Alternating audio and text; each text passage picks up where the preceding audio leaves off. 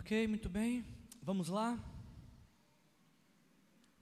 Plano de voo 2025, reabastecendo em pleno voo, é o nome da nossa série de mensagens desse mês de fevereiro.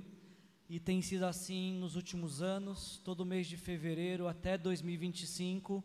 Você vai vir aqui na Igreja Aliança e essa será a imagem que você vai se deparar. Porque até 2025 nós queremos relembrar de que Deus nos deu um chamado, uma visão, um direcionamento para formarmos novos pastores e missionários, plantar novas igrejas, multiplicar nossos líderes e nossas células e principalmente, mais importante, todo membro da Igreja Aliança foi e tem sido desafiado a pelo menos uma vez por ano levar pelo menos uma. Não, pela, é, é uma, uma, uma, peraí, como é que é? Uh, todo, todo membro da Igreja Aliança tem o desafio de levar pelo menos uma pessoa durante o ano até Jesus. É esse que eu queria dizer. Obrigado pela ajuda. E obviamente que isso não é só até 2025. Levar pessoas a Jesus é o motivo pelo qual Jesus não nos levou para o céu ainda. É o motivo pelo qual estamos aqui, apesar de salvos, Ele ainda nos deixou aqui para servirmos de luz nesse mundo, de referencial que aponta para a eternidade. E então, dentro desta proposta que a gente tem feito em todos os fevereiros, nós estamos comparando a nossa igreja como um grande avião onde todo membro da igreja é tripulação, está aqui a serviço. E todo visitante é passageiro e é muito bem-vindo para ser servido por nós. E especificamente esse ano a gente está fazendo essa analogia de quando ah, uma aeronave, principalmente as militares, estão no meio da missão e precisam ser reabastecidas para poder cumprir o seu objetivo. Nós estamos exatamente no meio do projeto 2025. E nós chegamos a essa conclusão de que era tempo apropriado de revisitarmos a visão, de reverberarmos ainda mais este objetivo e deixar que isso abasteça o nosso coração. Que mais uma vez sejamos incendiados, encorajados a nos engajarmos com essa missão que Deus nos deu de formar novos pastores, de plantar novas igrejas, de multiplicar nossos líderes de célula, de levar o maior número de pessoas que pudermos a conhecer Jesus. E para isso, para nos reabastecer em pleno voo, nós estamos a, ah, também revisitando a nossa declaração de valores. Se você é uma pessoa muito atenta, você já passou pela nossa porta e você viu que a sua esquerda, a hora que você sai vai estar à sua direita, tem três quadros. E mesmo se você não for uma pessoa atenciosa, você tropeçar, você vai ver esses três quadros, que estão em destaque lá na frente. Um desses quadros, ele fala da nossa declaração de valores. É aquilo que nós entendemos que nos norteia, aquilo que nós entendemos que ah, direciona nossos passos e deve nos guiar como igreja. O primeiro valor, e a gente está fazendo nossa série de mensagens em cima deste, deste, das nossas declarações de valores, o primeiro valor que nós temos é de consagrar tudo que nós temos e nós somos a Deus. E aí eu preciso te fazer uma pergunta. Você que me ouve aqui nessa noite, você já entregou sua vida para Jesus? Houve um momento na sua vida que você reconheceu, que você identificou que Jesus tinha morrido pelos seus pecados? Houve algum momento em que essa verdade se apropriou de você e entrou no mais profundo do seu coração e você reconheceu que a culpa da morte de Jesus na cruz foi sua, e aí que arrependido pelos seus pecados, você pediu perdão e entregou a sua vida para Jesus, fazendo de Jesus teu Senhor, teu Salvador? Este é o valor do qual todos os outros se abastecem. O Lucas falou isso na semana passada. Consagrar nossa vida para Deus entregar nossa vida para Jesus, recebê-lo como Senhor e Salvador, e a partir desta entrega passar a viver por Ele e para Ele, é nosso valor mais importante. Se você tirar esse primeiro valor da nossa igreja, todos os outros desmoronam, porque Ele é o mais importante. Tudo tem a ver com a nossa relação com Deus, tudo tem a ver com a nossa consagração a Deus. Você já fez isso já? Você já entregou sua vida para Jesus? Se você morrer agora, não que eu queira isso, não estou desejando isso, mas se acontecer, que pode acontecer, tem 50% de chance de acontecer, se acontecer de você morrer hoje, seus olhos vão se fechar na história e se abrirão na eternidade, você tem certeza disso? Eu faço essa pergunta porque ah, o segundo valor nosso está intimamente ligado com esse, porque quando nós entregamos nossa vida para Jesus, nós somos inseridos no corpo de Cristo. Nós passamos a fazer parte da igreja de Jesus. Ter Jesus como Senhor e Salvador é também ter a igreja de Jesus como família estendida. Receber Jesus é receber a igreja. Receber Jesus é ser inserido neste corpo místico de Cristo que é a igreja. Passamos, quando entregamos a vida para Jesus, passamos a fazer parte de uma grande família. E foi sobre isso que o Lucas falou ontem, ah, do, do, valor da nossa comunhão, do valor de nós compartilharmos uns com os outros os feitos de Deus, de, dessa importância do, do um ao outro, de edificarmos uns aos outros, de fazer por outros aquilo que esperam, esperamos que façam por nós. Agora, o que é tema da nossa mensagem hoje, eu preciso falar para você, é que quando recebemos Jesus como o Senhor Salvador e Ele nos insere dentro do, da igreja, dentro do corpo de Cristo, da família de Deus, Ele também nos dá o seu Espírito Santo. Nós recebemos o Espírito Santo e por receber o Espírito Santo, recebemos pelo menos, pelo menos um dom espiritual. Entenderam isso? Entreguei minha vida para Jesus. Jesus é meu Senhor e Salvador. Ele me tirou do império das trevas e me transportou para o reino de amor que está materializado na terra através da igreja. E quando venho fazer parte da igreja, também recebo o Espírito Santo, que vem fazer morada em minha vida e me concede pelo menos um dom espiritual. Algumas pessoas têm mais, mas a, a ideia aqui não é quantidade. Quem tem mais faz inveja para os coleguinhas que têm menos. Não é isso. A ideia é que pelo menos nós temos um dom e Deus, o Espírito Santo nos dá quantos dons e quais dons Ele quiser para o serviço da igreja, para o bem da igreja. O dom que recebemos do Espírito Santo não é para benefício próprio, pessoal. Eu não sou o meu pastor. Eu não me pastoreio. Eu tenho o dom de pastor, mas esse dom que eu tenho é para vocês. Eu nem sei como é que eu conseguiria me pastorear, não tem como. Eu não me ensino. Eu, o dom de ensino que Deus me deu é para vocês. É para transmitir algo de Deus para vocês. E da mesma forma, vocês, cada um de vocês que entregou o seu para Jesus, vocês têm pelo menos um dom para mim para minha edificação, para o meu cuidado, para o meu crescimento espiritual e uns para os outros. Esta é a vida da igreja de Jesus. E aí então, a pergunta da noite e a mais importante, e copia porque vai cair na prova essa semana na célula é essa: qual é o seu dom? Qual é o dom que o Espírito Santo de Deus te deu? Se você entregou sua vida para Jesus, você recebeu o Espírito Santo, você tem pelo menos um dom. E minha pergunta é: qual é esse dom? Qual é o dom que você recebeu do Espírito Santo?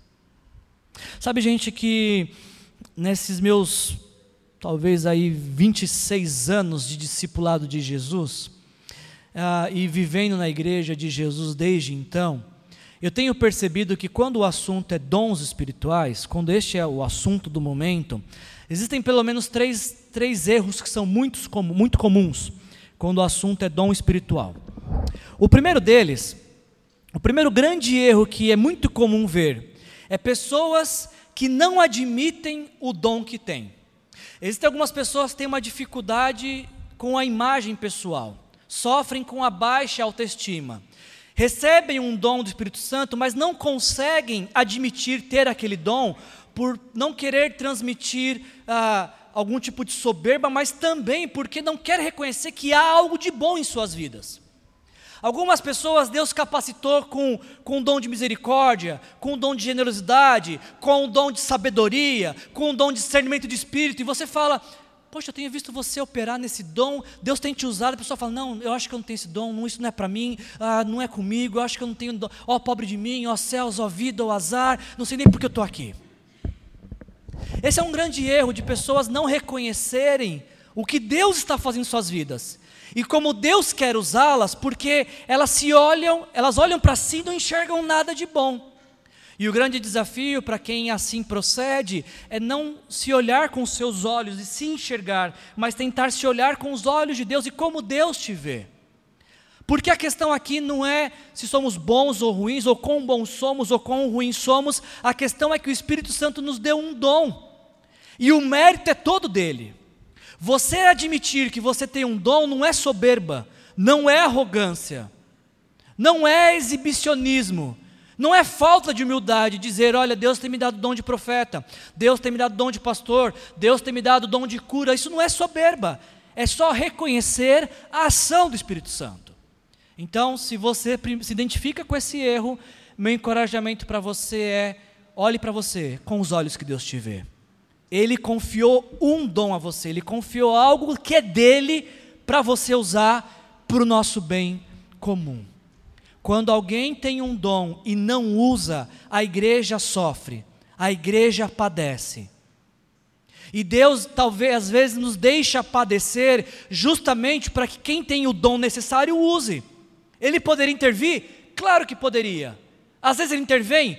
Com certeza. Mas também ele nos deixa passar por algumas situações para que as pessoas que têm determinados dons possam se levantar e usar os dons em nosso serviço, em nosso bem.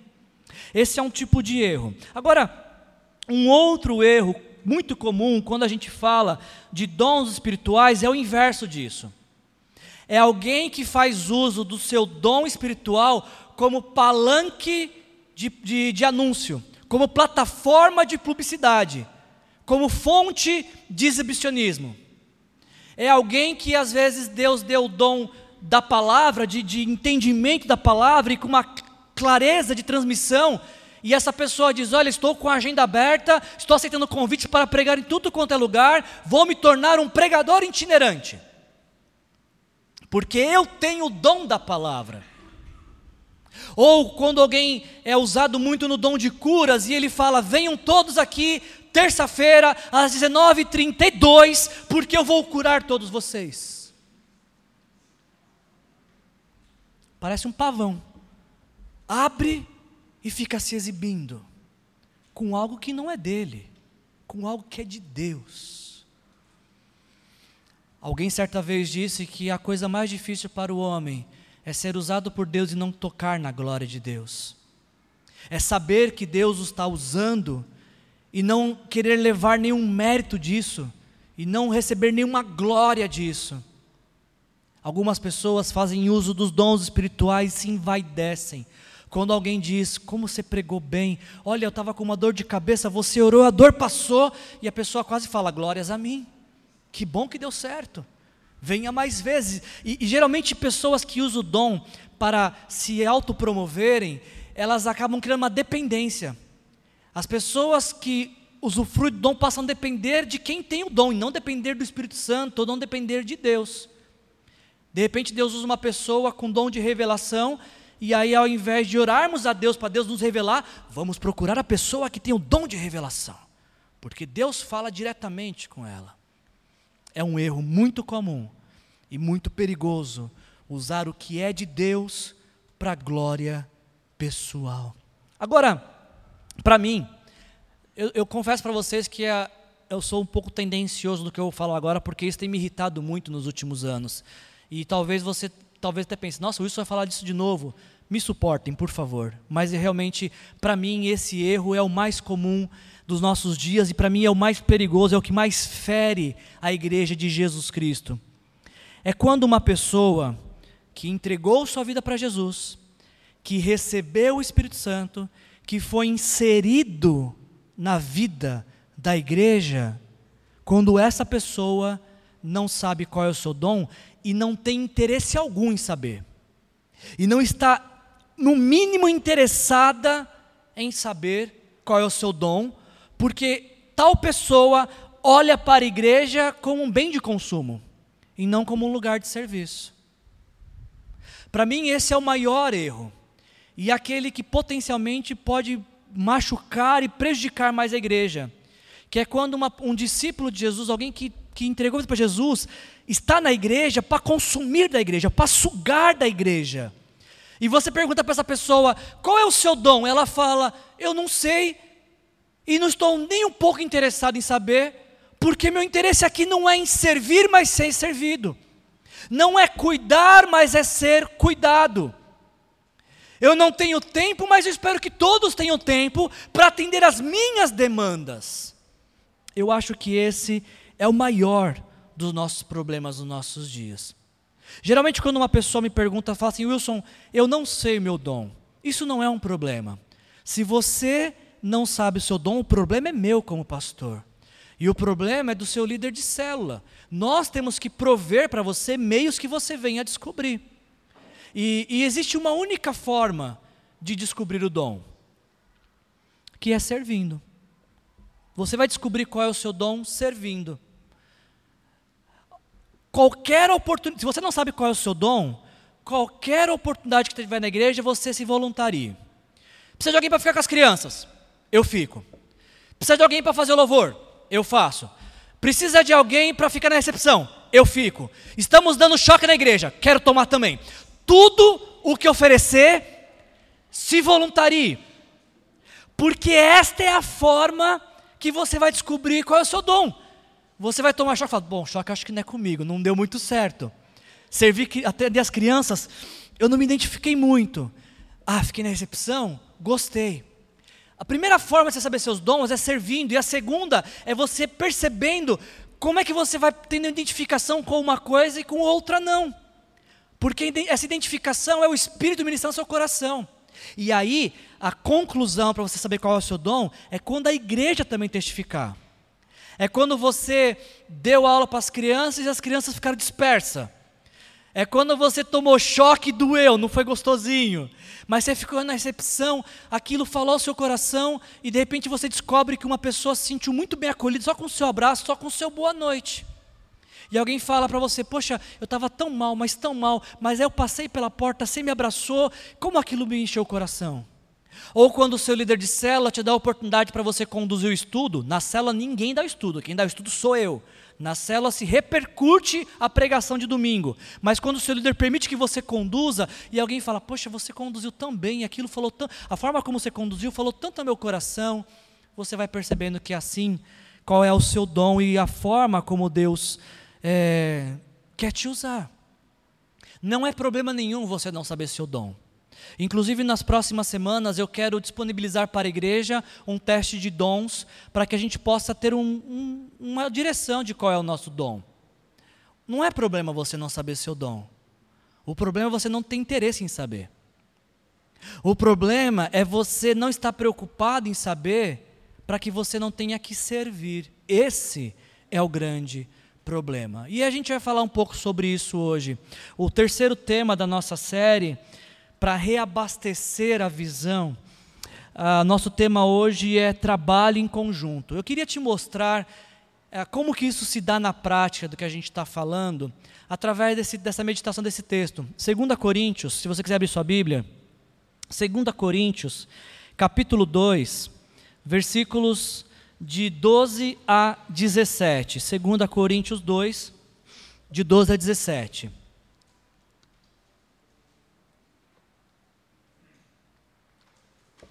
Permita que Deus reabasteça seu coração com essa palavra nesta noite, em nome de Jesus. Paulo falando aqui para a igreja dos Coríntios.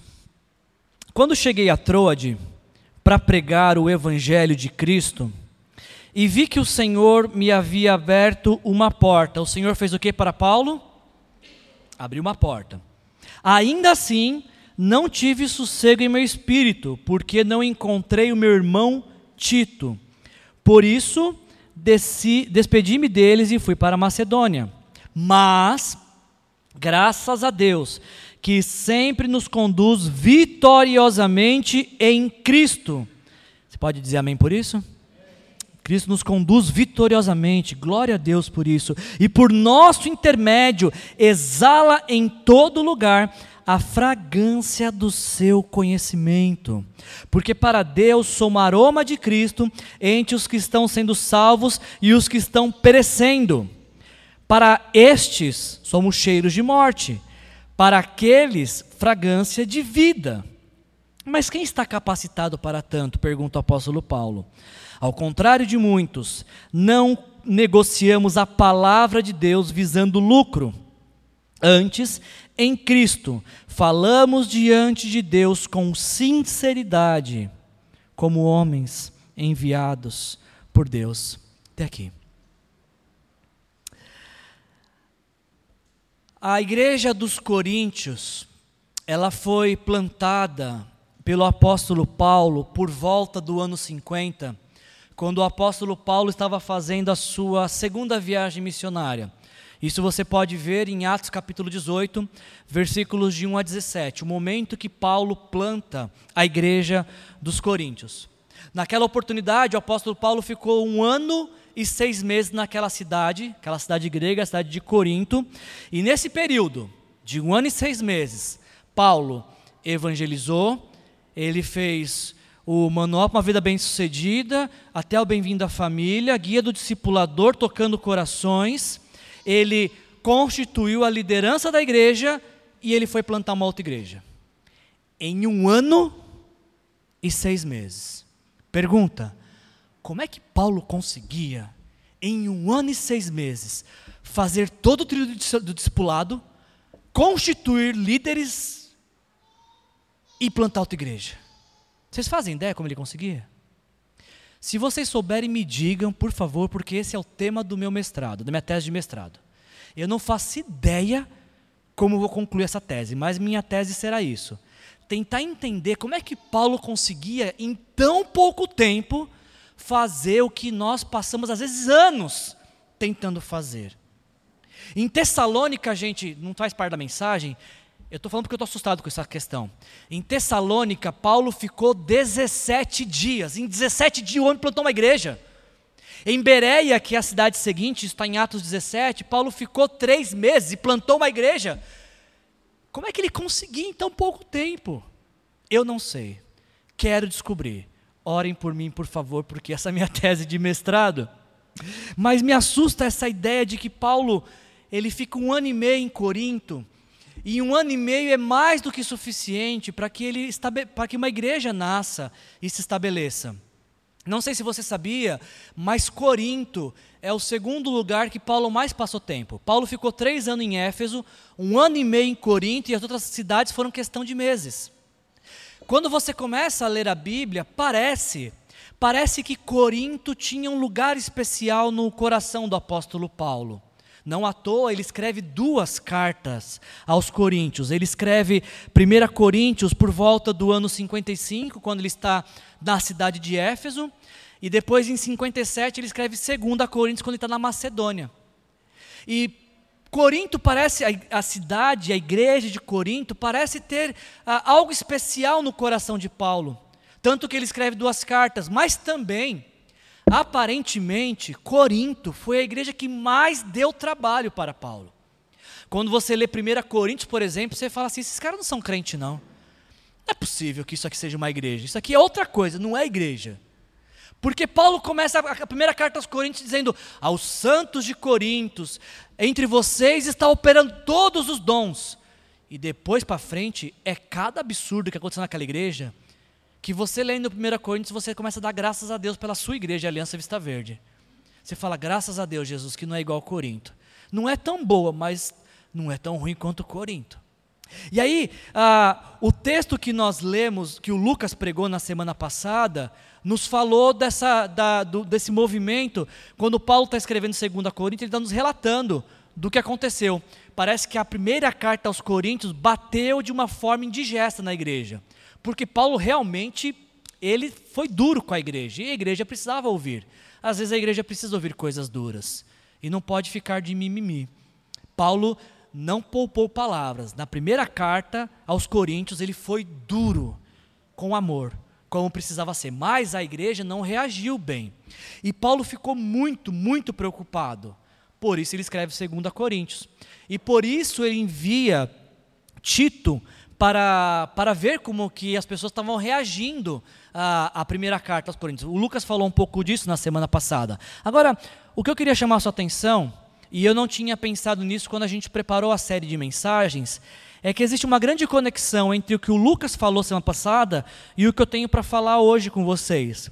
Porque no texto que o Lucas nos leu semana passada, nos fala que Paulo está falando que quando ele estava na Macedônia foi uma grande alegria receber Tito. E o Lucas falou, embora o Paulo é o discipulador, ele se alegrou com a vida do discípulo, Tito, porque é isso que acontece na igreja, uns compartilhando com os outros os feitos de Deus.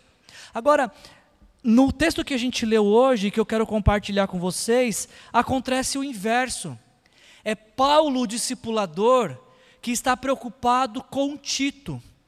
E esse texto, para mim, ele é muito inquietante pela, por, por, esse seguinte motivo apenas, que, que é o, o centro da nossa mensagem de hoje. Paulo fala para nós que quando ele chega em Troade, ele identifica que Deus abriu uma porta para ele. Deixa eu te fazer uma pergunta: como é que você sabe quando Deus abriu uma porta para você? Você está vivendo sua vida e você identifica que Deus está proporcionando a você uma oportunidade. Como é que você sabe que essa oportunidade que está aparecendo diante de você é de Deus e não é do diabo? Como que você faz para discernir quando Deus está colocando algo para você? O texto nos diz, eu queria chamar sua atenção para isso, que o texto nos diz que Paulo chega em Troade. E ele foi enviado pela igreja de Antioquia, ele estava em obediência à igreja. E chegando em Troade, ele encontra uma porta aberta por Deus para que ele pudesse pregar o evangelho. E o que, que ele faz? Ele não entra. Peraí, peraí, deixa, deixa eu ver se eu entendi. Vamos ter um diálogo com o nosso amigo Paulo. Paulo, você chegou em Troade e você disse que viu uma porta aberta, é isso mesmo? Sim, cheguei em Troade e tinha uma porta aberta. E era uma porta aberta para você fazer o quê? Pregar o evangelho, anunciar a palavra. E aí você entrou. Não, não entrei. Eu não sei, não parece estranho para vocês? Paulo identificar algo que Deus fez, que Deus está proporcionando, mas ele não usufrui disso. Paulo, missionário, ele não vive em função de pregar o Evangelho? Por que, quando ele tem uma oportunidade de fazer, ele não faz? O texto está nos dizendo. Ele não faz porque ele não tinha encontrado ainda Tito eu, eu não tinha me atentado, gente, até preparar essa mensagem, mas 2 Coríntios nos mostra o quanto Tito era importante para Paulo, o quanto esse discípulo era amado por Paulo, porque a gente vê o nome, se você fizer uma pesquisa na sua Bíblia, no aplicativo, você colocar Tito, vai aparecer uma menção na carta que leva o nome dele, uma menção no texto de, uh, de 2 Timóteo, duas menções no texto de Gálatas e nada mais do que oito, oito menções em 2 Coríntios.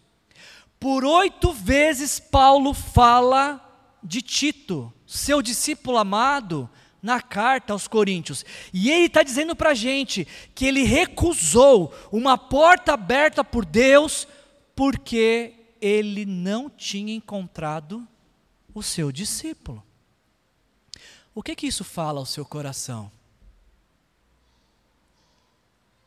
Isso me ensina algumas coisas.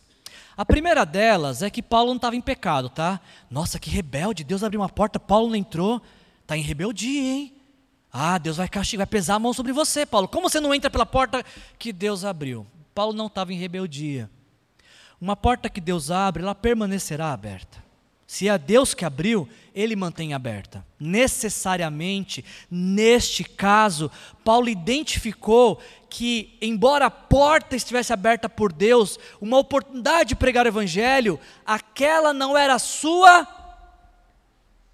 prioridade. Qual que era a prioridade de Paulo naquele momento? Tito. Tito era a prioridade. Ele falou: Olha, eu até queria pregar, recebi um convite para pregar, mas meu coração estava agitado por conta do Tito. Porque ele estava esperando Tito chegar com a notícia dos coríntios. Ele queria saber se os coríntios estavam bem. Porque a, carta não, a primeira carta não tinha repercutido bem, então aquilo estava pesando no coração do Paulo. Paulo não pregou porque estava preocupado. Paulo recusou um convite para pregar porque estava tomado por preocupação com o seu discípulo. Ele fala isso, né? Não tive paz em meu coração. E aí a pergunta que eu tenho que te fazer é: por que, que a paz é tão necessária assim? Por que não dá para sair tomando decisão e aproveitando a oportunidade sem paz? Por que a paz é tão necessária? Por um único motivo. Colossenses capítulo 3, versículo 15 nos diz que a paz de Cristo seja o quê?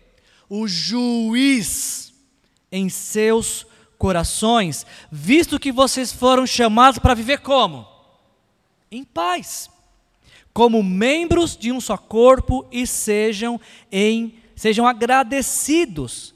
Paulo está falando para a igreja dos Colossos que a paz deve julgar as intenções do nosso coração que a paz deve, e essa paz que julga o nosso coração, ela não é uma paz individual, ela tem que ser uma paz comunitária. Você entende isso?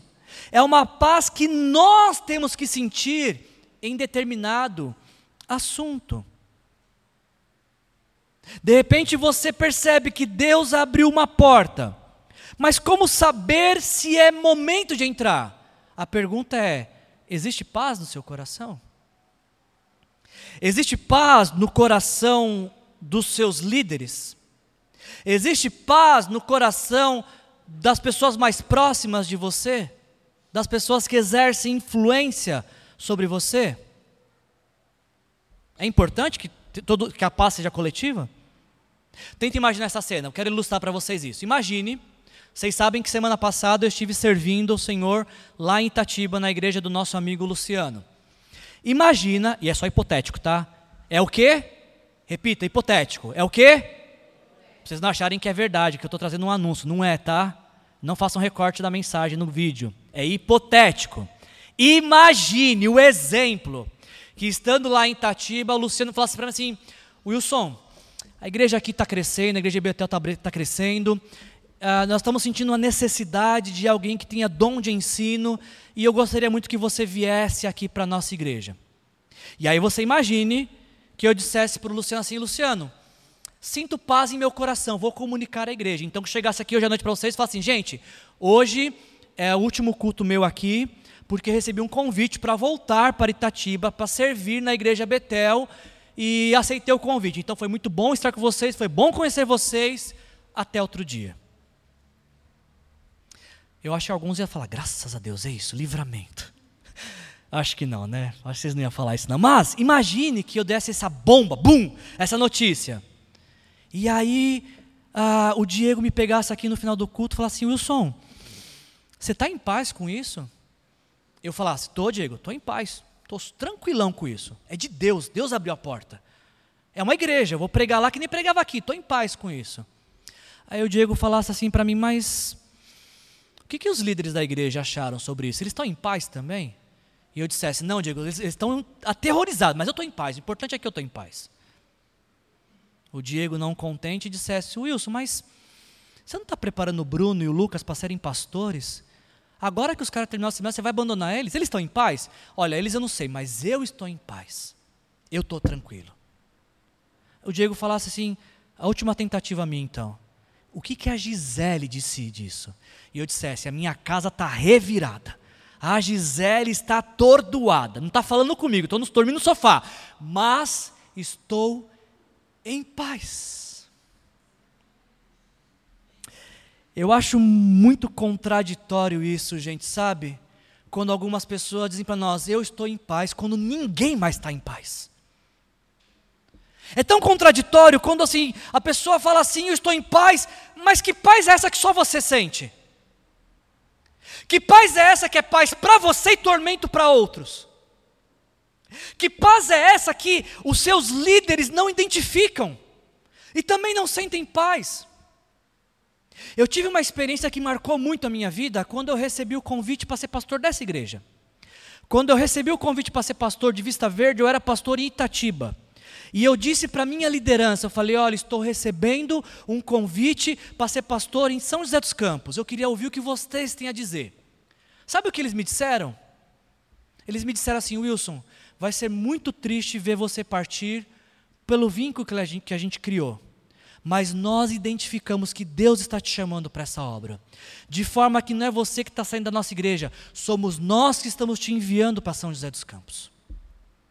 Eu poderia muito bem dizer para ele assim: olha, eu estou em paz, recebi o convite para ir para São José, estou em paz. Mas não, eu quis dar ouvido ao que a minha liderança tinha a dizer, porque, embora pastor, eu estou submisso a uma liderança também.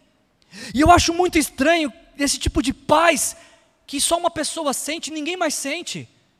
A comunidade não sente, a liderança não sente. E uma paz que, que não gera paz, gera guerra, gera confusão. Um dos meus professores de, de faculdade, ele me ensinou algo muito importante que tem servido para mim. Não sei se vai servir para você, tem servido para mim.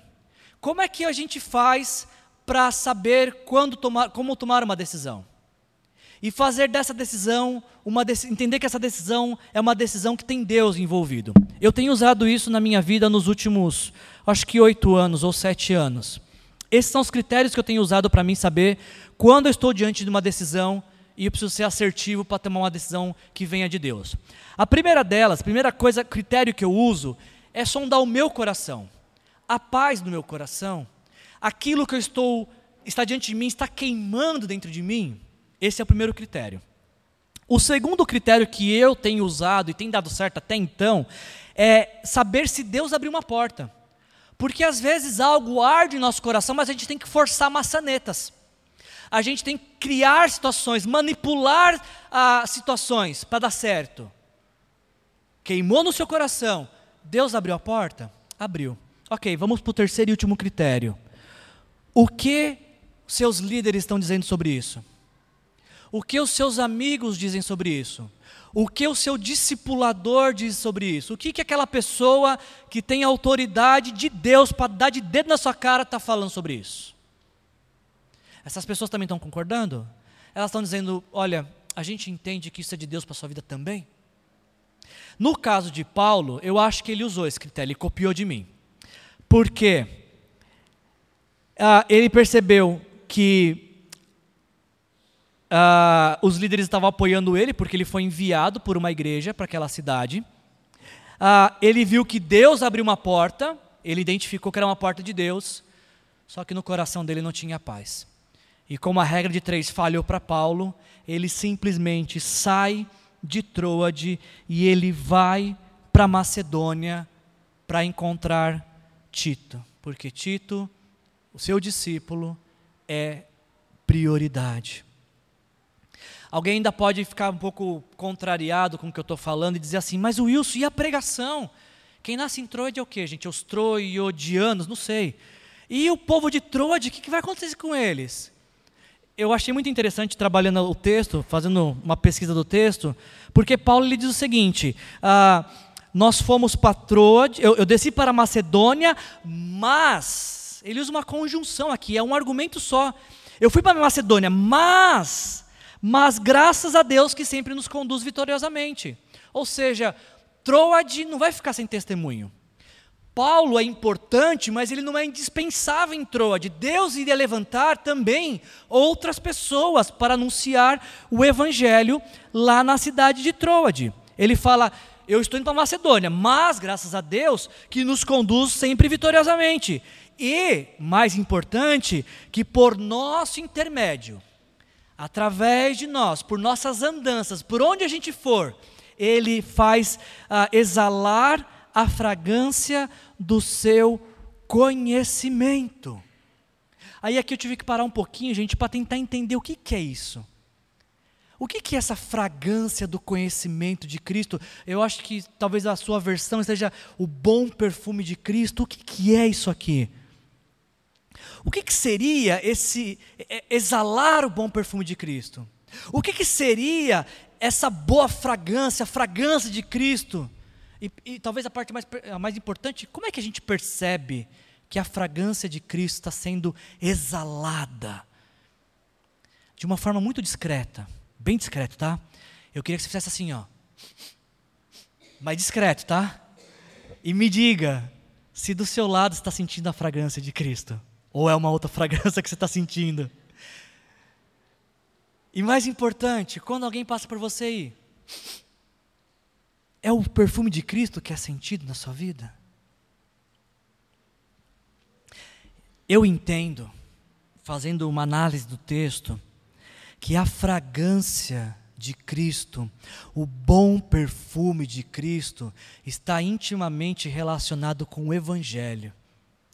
O anúncio do Evangelho, a proclamação do Evangelho é a fragrância de Cristo.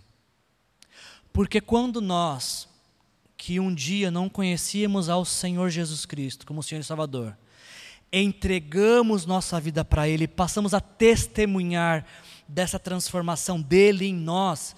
As pessoas passam por nós e. Nossa, está com um cheiro diferente. Antes era fedido que doía, mas agora, que cheiro agradável que você tem. E a gente fala, é Cristo em mim. Se o cheiro for ruim, sou eu. Se o cheiro for bom, é Cristo em mim. As pessoas que antes nos conheceram sem Jesus e agora nos conhecem com Jesus, elas sentem que algo mudou em nós, não por um trabalho mental em nós, mas porque Cristo entrou em nossas vidas. Algumas pessoas dizem assim: nossa, mas você parou de fazer tal coisa, a sua religião não permite. E a gente fala, não tem nada a ver com religião e permissão, tem a ver com querer e não querer mais.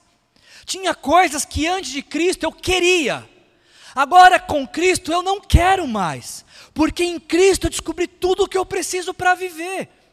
Aliás, eu acho que essa é a grande diferença da religião para o Evangelho. Porque a religião fala, não faço porque eu não posso, isso sou proibido. E quando você opera na religiosidade de não fazer porque você não pode, você não trata o coração, você trata o comportamento. A motivação do coração continua a mesma, mas existe o proibitivo da religião. Agora, completamente diferente é quando você fala assim: não faço determinadas coisas que fazia antigamente porque eu não quero mais, eu não encontro mais satisfação nelas. Isso você está falando de, trans, de modificar a, as motivações do coração, e não é mais comportamento. Quando você muda o coração, muda o comportamento. Mas quando você muda o comportamento, nem sempre você vai mudar o que está no coração. O fato de Jesus ter entrado em nossas vidas faz com que a, a boa fragrância de Jesus, por onde a gente vai, passa, Jesus se torna conhecido. Eu estava lendo um texto do Hernandes Dias Lopes, o comentário que ele, ele fez de 2 Coríntios, e ele diz o seguinte: que um bom perfume tem quatro características. Primeiro, ele é precioso. Ele não é. Eu ia falar da marca, mas a marca não patrocina a gente, não é da revistinha que você compra na revistinha. É caro, é muito precioso. Uma gotinha já faz o ambiente inteiro ser contagiado. Aliás, é, é exatamente isso. Ele, é, ele influencia sem alarde. Você não precisa falar assim, gente, coloquei perfume. Ah, se você tem um bom perfume, a gente vai saber que você está com um bom perfume. Terceiro, atrai pessoas. Nossa, que cheiro, de onde vem esse cheiro gostoso? É o perfume. E por fim, torna o ambiente agradável. Quando Paulo fala que nós somos o bom perfume de Cristo, ele está falando que da mesma forma, nós somos preciosos para Deus e o, eva o Evangelho produz em nós uma influência sem alarde, a, atrai as pessoas a nós que querem saber o que Jesus fez, como a gente mudou de vida e também torna o ambiente onde a gente está mais agradável. Então a pergunta que eu te faço para a gente concluir é essa: qual é o aroma que as pessoas ao seu redor estão sentindo. É o aroma de Cristo que desperta o interesse pela vida, ou é um aroma de denúncia do pecado? O anúncio do Evangelho é um anúncio de vida e de morte. de vida para quem aceita Jesus como e Salvador, de morte para quem rejeita Jesus como Salvador. E aí a gente conclui com as palavras de Paulo: bom, mas quem é que está capacitado para isso? Quem é que pode ter competências para ser um representante de Cristo? E a resposta é: ninguém. Competência? Ninguém. Capacidade? Ninguém tem. Ninguém. É por isso que essa é uma obra do Espírito Santo em nossas vidas. É por isso que essa é uma obra de discipulado. É por isso que essa é uma obra de trabalhado um a um, de vida na vida. De discípulo que afia o discipulador e o discipulador que é afiado para poder se preparar para lecionar, para ensinar e preparar o discípulo. No ato de discipular, de formar pessoas, de ajudá-las a operar nos seus dons, Deus começa a trabalhar a capacitação dele em nossas vidas e através de nós. Capacitado? Ninguém está. A, a pergunta de Paulo aqui é retórica: ninguém está. É por isso, como diz nossa declaração de, de valores, nós precisamos capacitar que cada pessoa possa exercitar seus dons e talentos para a glória de Deus. Por falar em glória de Deus, eu não sei quem é o autor dessa frase, mas acho que ela é muito apropriada para a gente encerrar a nossa meditação nessa noite. Quando nossa vida é conduzida para a glória de Deus, para que Deus seja glorificado, a glória de Deus conduz a nossa vida. Quando a nossa vida é conduzida para a glória de Deus, a glória de Deus conduz a nossa vida. Quando nós nos incentivamos à prática dos dons e formamos discípulos e os capacitamos, os ajudamos a descobrir o que Deus os chamou a fazer, nós estamos declarando que estamos vivendo para a glória de Deus. Quando não queremos ser servidos, mas passamos a servir, estamos dizendo que estamos servindo, estamos vivendo para a glória de Deus. Qual é o seu dom? Qual é o seu chamado? Assim como Paulo teve um Tito na vida dele, na vida de quem o Espírito Santo te encoraja a investir hoje, você vai ser o Paulo de que Tito? Você vai ser o Paulo na vida de que Tito? Quem é a pessoa que hoje você vai sair daqui com o compromisso de investir e ajudar essa pessoa a descobrir seus dons e talentos para a glória de Deus? Feche seus olhos e responda isso em oração. Pai, em nome de Jesus, Senhor, eu quero te agradecer, Senhor, pela vida de pessoas como o apóstolo Paulo que passaram por nossas vidas. Quantos Paulos o Senhor colocou em nossas vidas para cuidar de nós, para nos ajudar, Senhor, a descobrir nossos dons, para nos envolver na, na missão do reino, na igreja. Obrigado, Senhor, pela vida de cada pessoa que o Senhor colocou em nosso caminho para investir em nós. A mensagem de hoje, Pai, agora nos traz esse desafio de nós sermos as pessoas que vão investir na vida de outros. O mesmo investimento que um dia fizeram em nós, o Senhor nos chama a fazer na vida de outros, Pai. E a minha oração é que nesta noite, o Espírito Santo de Deus ministre aos nossos corações, nos dê um nome, pelo menos um nome, Senhor. Espírito de Deus, sopre um nome ao nosso coração de alguém em quem podemos investir, alguém que podemos discipular, alguém que podemos levar a reconhecer Jesus Cristo como Senhor e Salvador. Coloca alguém em nosso caminho essa semana, Senhor, que nós podemos é, influenciar o destino eterno dessa pessoa, Pai, como tem sido a nossa nosso clamor durante todo o tempo, a gente encerra toda a pregação com essa mensagem. Mais uma vez, Senhor, queremos sair daqui, Pai, com um compromisso de nessa semana influenciar o destino eterno de alguém e ver essa, alguma dessas cadeiras estão vazias, preenchidas por pessoas que terão o encontro com Cristo essa semana. Nenhum de nós está capacitado, Senhor, para isso. Por isso nós pedimos a capacitação que vem do alto sobre nossas vidas. Em nome de Jesus. Amém. Que a graça do nosso Senhor Jesus Cristo, o amor do nosso Deus Pai e a comunhão com o Espírito Santo nos leve a servir outros. Se você precisa de oração, a gente quer servir você. Ocupe uma dessas primeiras cadeiras. Jesus te abençoe, sejam cheios do Espírito Santo. Boa semana.